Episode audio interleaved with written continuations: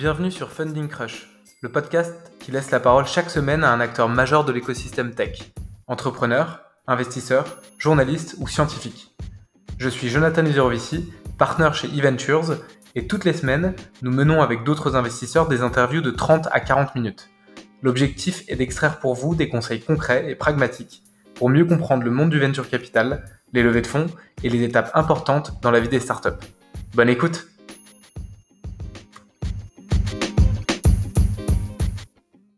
Salut Romain, je suis ravi de t'accueillir sur Funding Crush pour parler d'un sujet dont on parle trop peu et souvent sous-estimé pour moi, les relations presse dans la stratégie de communication des startups et des boîtes tech. Aujourd'hui, tu es une des personnes les mieux placées puisque tu es le seul français, si je ne me trompe pas, de la rédaction de TechCrunch le médiathèque anglophone incontournable le plus lu au monde. Tu as commencé chez TechCrunch il y a à peu près 8 ans. Euh, est-ce que tu peux me raconter comment, à l'époque, un Frenchie de 22 ans a réussi à intégrer le plus gros médiathèque américain Salut Jonathan, déjà, c'est un plaisir d'être là aujourd'hui. Euh, en fait, ça s'est passé un peu par hasard, la manière dont je suis rentré chez TechCrunch. Euh, J'avais besoin de trouver un stage et puis je savais pas trop dans quoi bosser. Je, savais juste que la tech ça m'intéressait et écrire ça m'intéressait aussi. Donc je me suis dit pourquoi pas trouver un stage euh, qui me permettra de combiner les deux, l'écriture et, euh, le, milieu de la tech. Et puis à l'époque, il se trouve que je lisais déjà TechCrunch, donc je me suis dit pourquoi pas postuler. Euh, et puis euh, ça a pris un peu de temps ensuite derrière parce que euh, c'était pas dans les habitudes de la boîte de recruter des stagiaires. Voilà, j'ai lancé un petit site d'actualité tech. J'ai récupéré les adresses email de tout le monde dans la rédaction. j'ai commencé à leur envoyer des idées d'articles pour voir si ça pouvait les intéresser d'avoir d'avoir mon point de vue sur TechCrunch. Et au bout d'un mois ou deux d'aller-retour et d'essais comme ça, ils ont dit OK, on te prend pour un stage. Et puis après, en fait, je suis jamais reparti derrière. Quoi. Et aujourd'hui, du coup, ça ressemble à quoi TechCrunch en termes de taille, de nombre de journalistes? Eh ben, c'est assez marrant parce que la plupart des gens avec qui je parle pensent qu'il y a une grosse, grosse machine derrière, mais en fait, c'est une assez petite équipe. On est euh, une trentaine de journalistes à peu près. Euh, et on est à peu, y a à peu près la moitié sont aux États-Unis et l'autre moitié dans le reste du monde. Donc il y a, il y a moi en France, mais j'ai aussi quelques collègues en Europe euh, à Londres et à Barcelone et quelques collègues en Asie aussi. Euh, donc c'est assez petit et euh, c'est des gens que je connais depuis de nombreuses années en fait parce que il y en a qui étaient là il y a huit ans euh, quand j'ai commencé en petit stagiaire euh, qui connaissait rien au milieu et euh, il y en a aussi qui sont partis de TechCrunch qui sont revenus après. On appelle ça faire un boomerang chez nous. Il y, en a, même un ou deux qui sont partis deux fois de TechCrunch et qui sont revenus deux fois parce qu'ils n'ont pas trouvé mieux ailleurs. Ok, marrant. Et donc euh, aujourd'hui, du coup, la, mission TechCrunch, si tu devais la résumer en quelques mots, et peut-être revenir sur toi, ton rôle en particulier au sein de la rédaction et de l'organisation. Ouais, bien sûr. Bah, TechCrunch, euh, je pense que euh, c'est apparu en 2005 et l'idée, elle est simple, c'est de, couvrir la tech en connaissant la tech.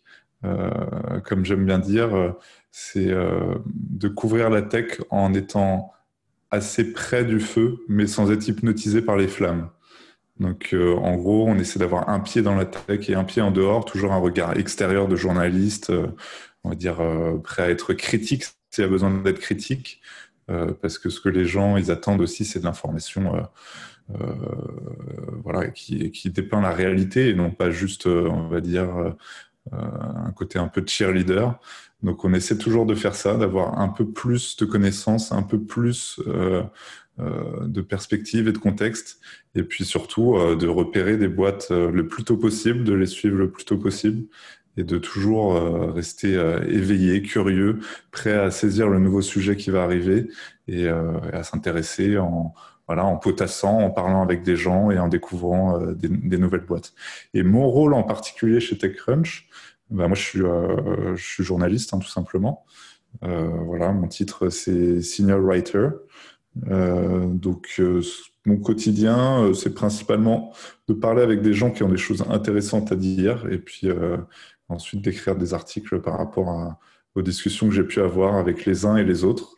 Et j'avoue que c'est un peu un métier de rêve, donc moi je suis hyper content de faire ce boulot. Bah, en tout cas, j'aimerais bien revenir sur une petite, une petite partie de ton métier que tu as évoquée, qui est celle de détecter finalement des startups à leur début. Euh, tôt possible et euh, idéalement celles qui vont euh, devenir potentiellement très grosses, j'imagine, qui est un peu mon travail aussi d'ailleurs. donc comment tu fais ça? Comment tu fais pour les détecter ces startups? Comment tu fais ton sourcing? Comment tu construis une conviction justement autour, autour d'une startup en particulier très tôt où il y a peut-être que quelques personnes ou que quelques millions d'euros de levée? Et, et au-delà de ça, quels conseils tu donnes justement aux entrepreneurs qui veulent que tu les connaisses et qui veulent te taper dans l'œil? Ouais, il n'y a pas vraiment de méthode magique. C'est un peu, euh, un peu en fonction de mon humeur et de comment le, vent tourne. Il faut savoir que moi, j'écris juste un article, donc l'investissement, il est quand même assez moindre euh, par rapport à un investisseur euh, qui va mettre soit l'argent de son fonds, soit son propre argent en cas d'un business angel. Donc, ça peut m'arriver d'écrire des articles sur des boîtes voilà, en me disant euh, juste c'est marrant, mais ça ne veut pas dire que je crois que ça va devenir le prochain Facebook, mais parce qu'il y a quelque chose d'intéressant à raconter. Et la principale manière dont je repère des boîtes, c'est quand même en écoutant les gens autour de moi. Euh, j'essaie de rester en contact avec énormément de gens et d'avoir des lignes ouvertes avec toutes ces personnes-là et de préférence soit des, gens euh, voilà divers avec des profils très variés euh, qui sont pas tous, euh, on va dire, des investisseurs, par exemple, ou ou tous des Français. J'ai aussi beaucoup de gens étrangers dans, mon réseau qui m'envoient des, des, boîtes qu'ils trouvent intéressantes. Et puis quand je vois qu'il y a deux, trois, quatre, cinq personnes qui me parlent de la même boîte, je me dis ah là il y a quelque chose d'intéressant. Et rien que le fait de demander à tout le monde que je rencontre euh, est-ce qu'il y a des boîtes intéressantes que, que tu as vues récemment? Ben, ça me permet d'avoir des noms comme ça, euh, de, boîtes qui reviennent régulièrement et de comprendre que là, il y a quelque chose à regarder. Et dernier point, honnêtement, moi, quand je dis très tôt, c'est même avant d'avoir levé quelques millions. Hein. mon truc préféré, c'est de trouver des boîtes euh, il n'y a qu'une, deux, trois personnes. Ils ont levé euh, soit rien, soit voilà, un petit prêt de la BPI de quelques dizaines de milliers d'euros et puis euh, de voir euh, jusqu'à jusqu'à où ça les emmène ensuite. Quoi. Et justement, si on doit revenir un peu sur euh, l'actualité ou ce qui se passe en ce moment, quels sont les sujets là qui t'intéressent en ce moment et sur quoi tu aimerais écrire plus dans les mois ou les années à venir? Bah, je pense que si on regarde la tendance actuelle, il y, y, a plusieurs choses qui se passent c'est que de un, les, boîtes dominantes de la tech sont très dominantes. Google, Facebook, Amazon, Apple. Vraiment, euh, là, on est à un stade où, euh, je ne pensais pas qu'on arriverait à un tel degré de concentration où ces boîtes-là sont capables de, de, se lancer sur n'importe quelle industrie et d'avoir un produit, euh, on va dire, potable et concurrentiel, et surtout une stratégie commerciale qui est capable d'écraser la concurrence. On le voit bien, j'en sais rien avec euh, Microsoft Teams euh, qui, a quand même beaucoup d'utilisateurs alors que Slack était déjà euh, bien installé avant. Et donc ça, le vent, il est en train de tourner et on le voit. Avant-hier, il y a eu une publication américaine sur, sur l'enquête antitrust contre les géants de la tech, où TechCrunch d'ailleurs est cité à de nombreuses reprises. Je crois qu'on est cité 40 fois dans le rapport. Et, du coup, ça va créer des, à la fois beaucoup de, beaucoup de choses dans ces boîtes-là et aussi beaucoup d'opportunités et beaucoup de, beaucoup de failles dans lesquelles s'insérer. Moi, moi, je suis intéressé pour savoir ce qui va se passer et, et quelle, quelle, forme ça va prendre. Je pense pas que derrière Google, il y aura un Google bis. Je pense que ça va être autre chose. On va aller peut-être vers plus de décentralisation, par exemple. Et euh, pour reprendre l'exemple sur Slack, je pense pas que après Microsoft Teams et Slack, il y aura quelque chose de 10% mieux, 10% moins cher euh, derrière. J'espère que ce sera des solutions euh, décentralisées, euh, construites sur euh, le réseau Matrix, par exemple, pour retourner un peu à une, essence d'Internet et du web qui, qui, s'est un peu perdu ces dernières années, qui est censé être quand même un, réseau où tout est possible. Enfin, tout est possible, pas dans le sens euh, enfreindre la loi, parce que, parce que je ne vais pas encourager d'enfreindre la loi, mais on va dire toutes les opportunités sont possibles.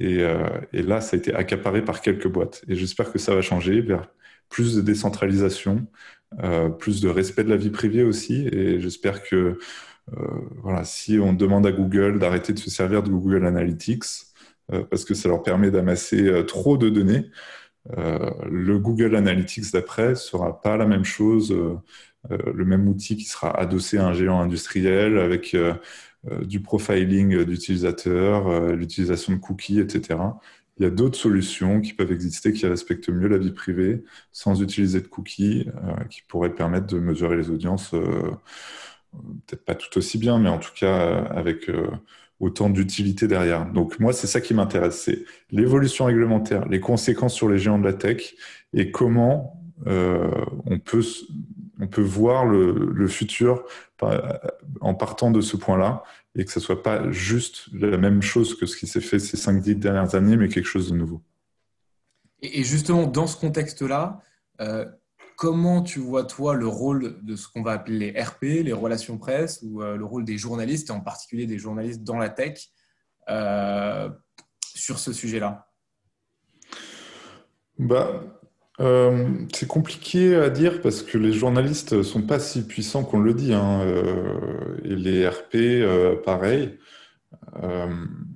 moi, en tant que journaliste, parce que je peux parler en tout cas de, de mon boulot, mon but, c'est pas forcément de changer l'esprit des gens, c'est juste de rendre compte d'une réalité qui est en train de se passer.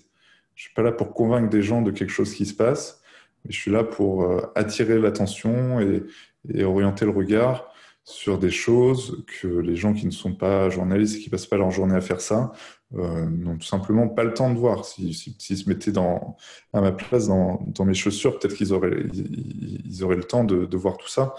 Mais en fait, euh, le, rôle de journaliste, c'est surtout de, prendre ce temps-là pour ceux qui n'ont pas le temps de, le prendre. Et du coup, euh, moi, j'ai pas, voilà, je, je, suis pas là pour euh, pour influencer euh, l'opinion. Je suis là pour rendre compte de la réalité. Et sur les RP, euh, ça c'est c'est difficile à répondre aussi parce que RP, ça, ça, veut tout et rien dire. Ça veut, ça, veut dire sur une petite start-up qui commence, qui, qui choisit de, travailler avec une agence, ça va principalement être pour faire connaître la petite startup. Euh, après, sur, sur, euh, sur des boîtes un peu plus grosses, il y, a des RP qui vont essayer de, s'insérer dans le, cycle de news et de dire, voilà, par exemple, je ne sais pas s'il y a un scandale, voilà, une faille sur un service informatique, voilà, une faille sur Gmail, par exemple, et bah, un concurrent euh, qui propose, euh, voilà, Proton Mail par exemple, va dire ah bah regardez, euh, il y a une faille sur Gmail, nous on n'est pas, on n'est pas exposé à cette faille-là. Donc ça c'est une manière de surfer sur la news, mais moi je suis pas très sensible à ce truc-là. Je sais pas s'il y a des journalistes qui sont sensibles ou pas. Et après les RP sur les grosses grosses boîtes, euh, qui parfois sont internalisées, parfois sont avec des agences. Là, c'est principalement pour contrôler le message. Donc là, je pense plutôt à Uber, Facebook, enfin des boîtes de cette taille-là. Parce que de toute façon, on va écrire sur eux, ils n'arrivent pas forcément à maîtriser ce que les journalistes écrivent sur eux, parce qu'il y a tellement d'articles et de, reportages qui sortent sur eux, qu'ils sont plus là pour, contrôler le message et bien souvent euh, pour cacher une partie de l'information et pour, euh, euh, orienter l'information. Donc là, c'est un métier très différent aussi des, deux autres. Donc le, le rôle, euh, le rôle du RP, euh, moi je sais pas trop, faudrait peut-être interroger un expert sur le sujet, mais, il est aussi très divers, quoi. C'est intéressant comme segmentation et, donc j'aimerais qu'on se mette dans les chaussures d'un entrepreneur ou d'une start-up, on peut dire française par exemple, qui a, qui a entre, euh, je sais pas, 10 et 100, euh, 150 employés, qui a levé entre 0 et peut-être 20, 30 millions d'euros. Euh, et donc, si on se met dans, les chaussures de cet entrepreneur, à quoi servent, selon toi, les RP En tout cas, quel sujet, en fait, de quel sujet doit-on parler, sur lesquels on doit communiquer pour un entrepreneur comme ça euh, euh, sur, euh, sur sa stratégie? Donc, est-ce que ça, je pense notamment à la levée de fonds, qui est souvent voilà l'article un peu buzz, mais en fait, il y a plein de manières différentes de communiquer. À travers des articles, des journalistes, des médias, etc. Et quels sont vraiment les, sujets clés qu'il faut traiter et sur lesquels c'est utile pour toi de communiquer sur lesquels il faut insister justement? Je peux faire un, petit, une petite série de, points, conseils pour un entrepreneur d'une boîte de cette taille-là. Je dirais déjà numéro un, euh, faut que, quelqu'un prenne en charge en interne dans l'équipe le, sujet euh, RP. Euh, et ça ne veut pas forcément dire euh, pour trouver une boîte ou voilà, un consultant extérieur pour bosser sur, sur les RP. Ça, peut être fait en interne sur, une, sur une boîte de cette taille-là.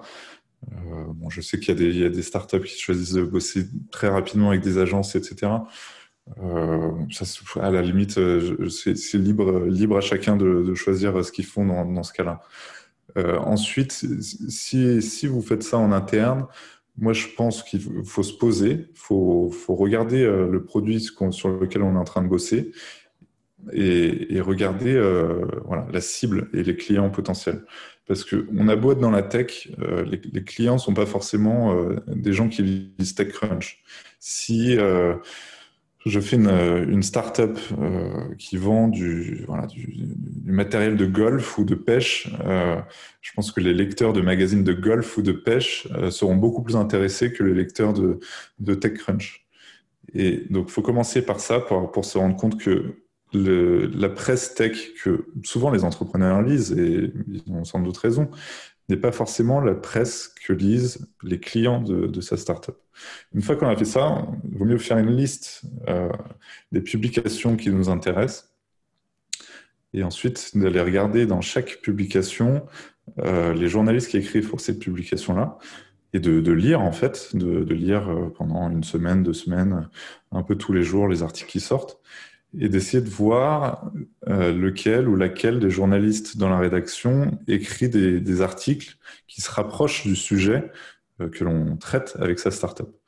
Et ensuite, euh, le mieux, c'est d'essayer de contacter personnellement chaque journaliste de chacune de ces publications-là, en expliquant très rapidement, hein, il n'y a pas besoin de faire des, des longs emails d'explication, en quelques phrases ce sur quoi on bosse et surtout, très important, quel est l'angle de news? Parce que s'il n'y a pas de news, dire juste bonjour, j'existe, c'est pas forcément intéressant parce qu'il y a de la news qui va, qui va passer avant. Euh, donc voilà, ça peut être un, un, truc, un truc nouveau quoi, qui se passe soit, soit dans la boîte si la boîte est déjà identifiée, euh, ou euh, tout simplement bah, réagir par rapport à d'autres choses qui se font, etc. donc ça, c'est un peu le, framework que je conseille d'utiliser et d'essayer de, cultiver ces relations avec ces journalistes sur la durée parce que il y a des chances que si un journaliste écrit sur, euh, sur votre boîte, euh, six mois après, euh, il sera toujours intéressé par votre boîte et, les changements qu'il y a pu y avoir. Et en plus, ce sera plus rapide pour se replonger dedans parce que une fois qu'on a déjà écrit un article, on est déjà plus familier avec la boîte. Et souvent, c'est quelque chose que les, journalistes aiment bien de suivre les boîtes sur le long terme. donc ça, c'est mes petits conseils. Et aussi sur, sur les levées de fonds, quelques mots sur les levées de fonds. Euh, moi, je trouve que c'est pas une actualité intéressante en tant que telle. Euh, mais il se trouve que malheureusement, les boîtes euh, me font un petit coucou quand ils lèvent de l'argent et, et, du coup, je me retrouve à écrire sur des levées de fonds parce que ça permet d'avoir les entrepreneurs au téléphone, etc. Mais c'est pas pas un sujet de news si intéressant que ça. Ce qui est important, c'est que l'information soit publique, qu'on sache que la boîte X ou Y à lever euh, voilà, 1, 5, 10 millions d'euros. Ça, c'est euh, c'est bien que aussi des investisseurs, deux ans après, cherchent des informations sur Google, ils puissent voir l'information rapidement. Ah oui, bah, cette boîte, ils ont déjà levé 18 euh, millions d'euros il, a, il y a deux ans ou je sais pas quoi. Donc, moi, ce que je conseille, c'est d'avoir un article sur sa levée de fonds, euh, d'en parler avec un média, de préférence TechCrunch, hein, je vais dire ça juste par intérêt personnel, et, euh, et ensuite d'utiliser cette opportunité-là pour partager la vision de la boîte. Parce qu'il y a plein de journalistes qui aiment bien écrire sur la levée de fonds. Mais du coup, ils sont, ils sont attentifs. Ils ont aussi, euh, ils ont aussi euh, l'oreille tendue pour savoir ce que vous avez à leur dire.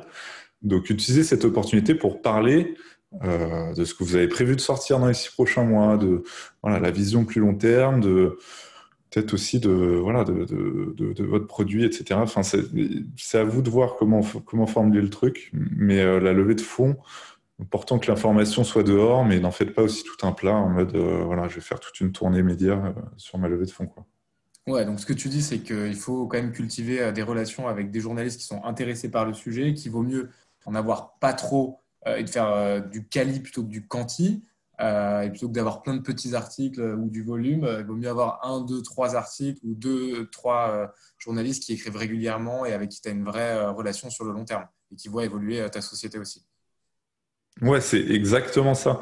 Et, et, moi, les entreprises que je suis vraiment depuis très longtemps, bah c'est vachement agréable parce que du coup, je, je sais que que, je peux écrire des articles qui vont être, qui vont être mieux qu'une personne qui, euh, qui, débarque et qui couvre euh, cette, euh, cette start-up-là. Parce que je me souviens d'eux il y a 5 ans, 6 ans, 7 ans, et de mes premiers articles sur, sur, leur, sur leur boîte. Et, du coup, eux-mêmes, ils apprécient, et moi-même, j'apprécie, parce qu'on se dit, voilà, il y, a, il y a, quand même un peu toute la chronologie de la boîte qui est résumée en une série d'articles écrits par le même journaliste de A à Z.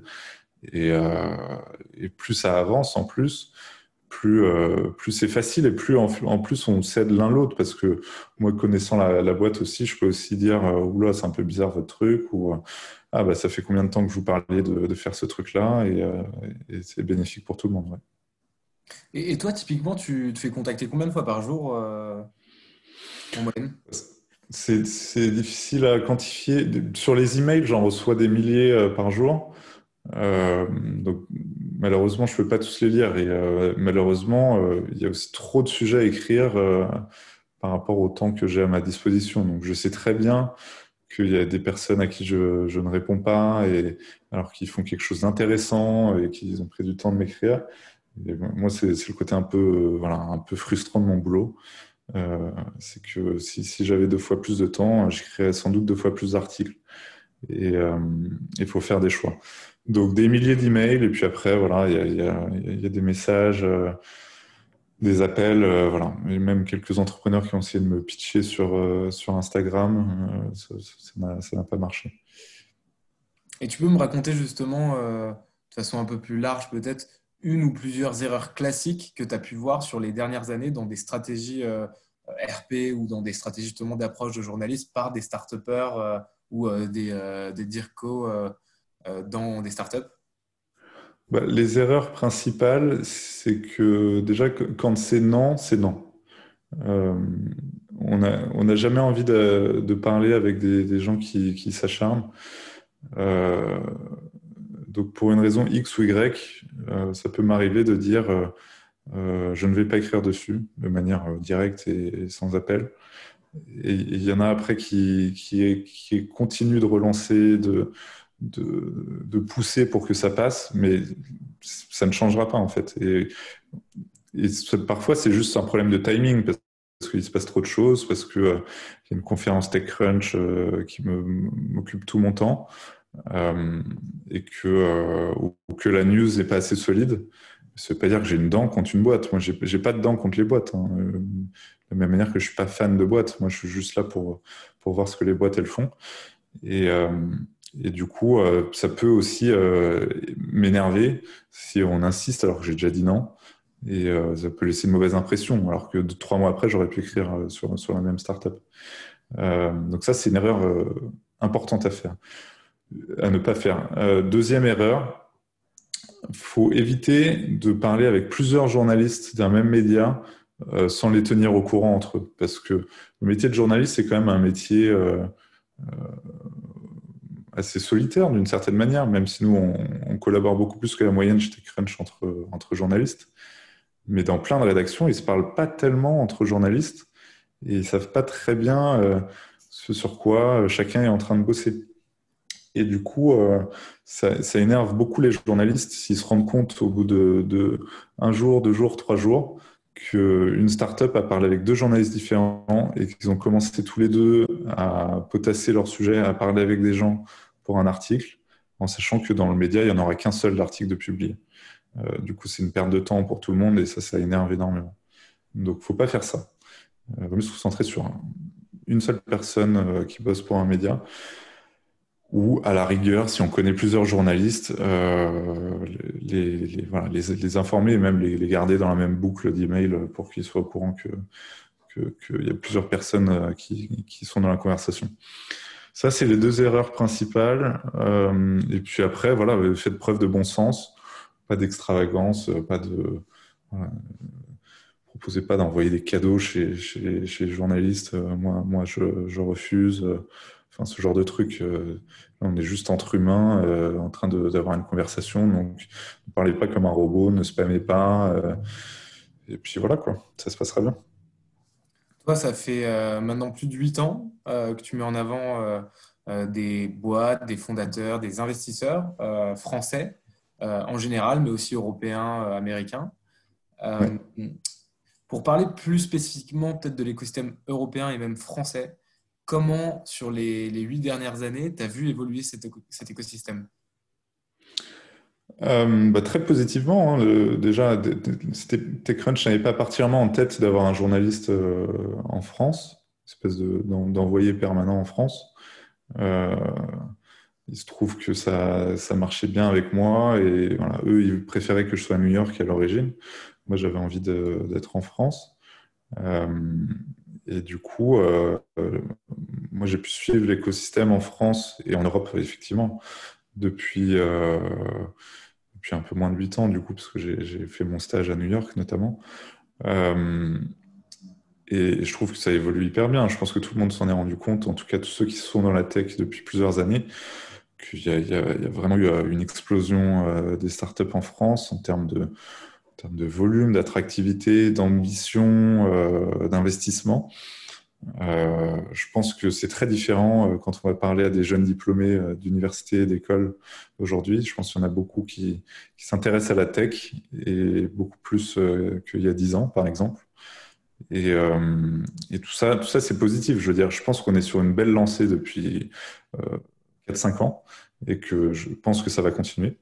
Après, je pense qu'il ne faut pas non plus que ça, ça monte à la tête des entrepreneurs français. Je pense que faut garder à l'esprit que l'innovation euh, doit rester utile. Et bien trop souvent, je vois quand même des startups qui font des, des produits que je trouve euh, inutiles. Et, et la, tech, c'est censé être euh, quelque chose qui décuple les pouvoirs, qui augmente le savoir, qui éveille la curiosité. Euh, c'est pas forcément être un secteur qui est fait pour augmenter la précarité, permettre de rester dans son canapé et simplifier la vie avec des guillemets on va dire, euh, avoir une nounou à the service. Quoi. Euh, donc, moi, je suis, un, peu triste de voir qu'il y en a beaucoup qui, qui se concentrent sur ce genre de business qui, euh, effectivement, permettent sans doute de gagner de l'argent rapidement, mais qui sont pas forcément le plus créateurs de valeur dans le sens positif du terme, dans le sens voilà, originel du mot valeur, et pas dans le sens monétaire du mot valeur. Donc, euh, dans l'ensemble, très positif. Espérons que euh, les gens euh, vont revenir au commun numérique et, se rendre compte que le secteur du numérique n'est pas seulement un secteur d'entrepreneurs et d'entreprises, mais c'est un secteur, c'est des communs. Donc, ça appartient à la fois aux utilisateurs, aux entreprises, aux associations, à la puissance publique et qu'il euh, n'y aura pas un déséquilibre éternel en faveur des entreprises. Et je trouverais ça normal que euh, euh, le service public soit de plus en plus numérique et de plus en plus inclusif aussi dans sa manière d'aborder le numérique. Qu'on retourne vers plus de décentralisation, comme j'ai dit, donc en remettant l'utilisateur au centre du, de, de, de, la tech, et puis aussi qu'il y ait des acteurs, on va dire, non, euh, non marchands euh, dans, le numérique, donc euh, des associations ou, même des groupes beaucoup plus informels. Et, moi, j'espère qu'on va aller de plus en plus vers ça, vers cette notion de, commun numérique. et ça aussi, ça m'intéresse énormément. Et tu as en tête peut-être une ou deux startups à qui tu penses justement sur ces sujets-là, qu'on doit suivre et qui sont intéressantes? Oui, il y en a quelques-unes. Bah là, je mentionnais plutôt Matrix. Je ne sais pas si vous connaissez euh, ceux, qui écoutent, mais euh, Matrix, ils, ont, ils fait un protocole de, messagerie euh, sur lequel on peut construire des clients. le client le plus connu s'appelle Element. Et en fait, ça permet de faire des espèces de Slack décentralisés, mais aussi de WhatsApp décentralisés on voit que la messagerie, c'est hyper important. C'est quand même des, services avec des centaines de millions euh, d'utilisateurs connectés tous les jours pour Slack. Euh, et pour euh, voilà, WhatsApp plus Messenger plus Telegram, c'est des, des, milliards d'utilisateurs en fait. Et, et ça, c'est cool. Enfin, je trouve ça hyper cool. Ils ont un investisseur, une boîte que je trouve très cool aussi, qui s'appelle Automatic, qui est la boîte derrière, euh, principal développeur de WordPress, et ils sont derrière le service euh, WordPress.com, etc. On a pas mal parlé d'eux ces, derniers temps parce que c'est une boîte 100% euh, remote depuis euh, des années et des années. Et donc, ils ont, je sais plus, 2000 ou 3000 employés, et ils ont zéro, zéro bureau. Et, et la boîte fonctionne bien parce qu'il y a un tiers des sites sur le web qui tournent sous WordPress aujourd'hui, donc c'est énorme. Et, euh, et, ça, ça c'est un peu les, géants silencieux. Et c'est intéressant de voir que personne ne, parle d'automatique, alors que en fait, en termes de trafic, euh, c'est énorme. Ils capturent euh, une part significative du trafic quotidien sur le web. Et c'est ce genre de boîte que je trouve, que je trouve intéressante. Même si voilà, c'est toujours intéressant de savoir ce que Google va sortir, mais, il y a aussi, d'autres trucs en dehors, euh, des géants et en dehors euh, de la tech plus traditionnelle. Oui, carrément. Et, euh, juste pour, pour finir, et peut-être petite dernière question bonus pour toi, est-ce que tu nous recommandes soit un article que tu as écrit ou pas d'ailleurs, soit un bouquin que tu nous recommandes de lire et pourquoi? Euh, ouais, bah, il y a un bouquin que j'ai lu récemment qui s'appelle euh, Technopouvoir de Diana Filipova. Euh, et c'est assez intéressant parce que euh, ça, ça, reprend un peu des concepts chers à, à, Michel Foucault. Et c'est un peu appliqué à, la technologie aujourd'hui. Et ça explique très très bien le fait que la technologie c'est pas juste un, un secteur de l'économie euh, mais c'est beaucoup plus puissant que ça. C'est une forme d'expression du pouvoir et ça s'exprime de différentes manières différentes et même de manières euh, dont je ne m'étais pas rendu compte avant de, lire ce bouquin. Et euh, ne serait-ce que dans la, formulation, dans le vocabulaire qu'on emploie au-delà du secteur de la technologie, ça a une influence sur nos modes de pensée, sur la manière dont, dont, on structure notre société en fait. Donc ça, c'est un bouquin très intéressant. Euh, voilà, sur mes articles, vous, pouvez toujours aller sur euh, techcrunch.com. J'essaie de publier des articles à peu près tous les jours. Euh, moi, je ne sais pas ce que, ce que j'écris bien ou pas bien, vous me direz. Et, j'espère que, vous lirez un, peu ce que j'écris. Et comment on peut te contacter? Bah, Le plus simple, c'est de m'envoyer un email. Mon email est assez simple, c'est romain.techcrunch.com. Ça marche. Bah écoute, merci beaucoup Romain. C'était un plaisir de t'avoir sur Funding Crush. Merci beaucoup pour tes conseils. J'espère qu'ils serviront à un maximum d'entrepreneurs. Et puis à très bientôt. Merci Jonathan. Vous avez écouté cet épisode de Funding Crush jusqu'au bout. Si vous voulez contribuer au développement du podcast, abonnez-vous et partagez-le à quelques personnes de votre entourage. Et si vous voulez recevoir un épisode dans votre boîte mail toutes les semaines, envoyez-moi un mail à john, j -O -N, Point Vici. À très bientôt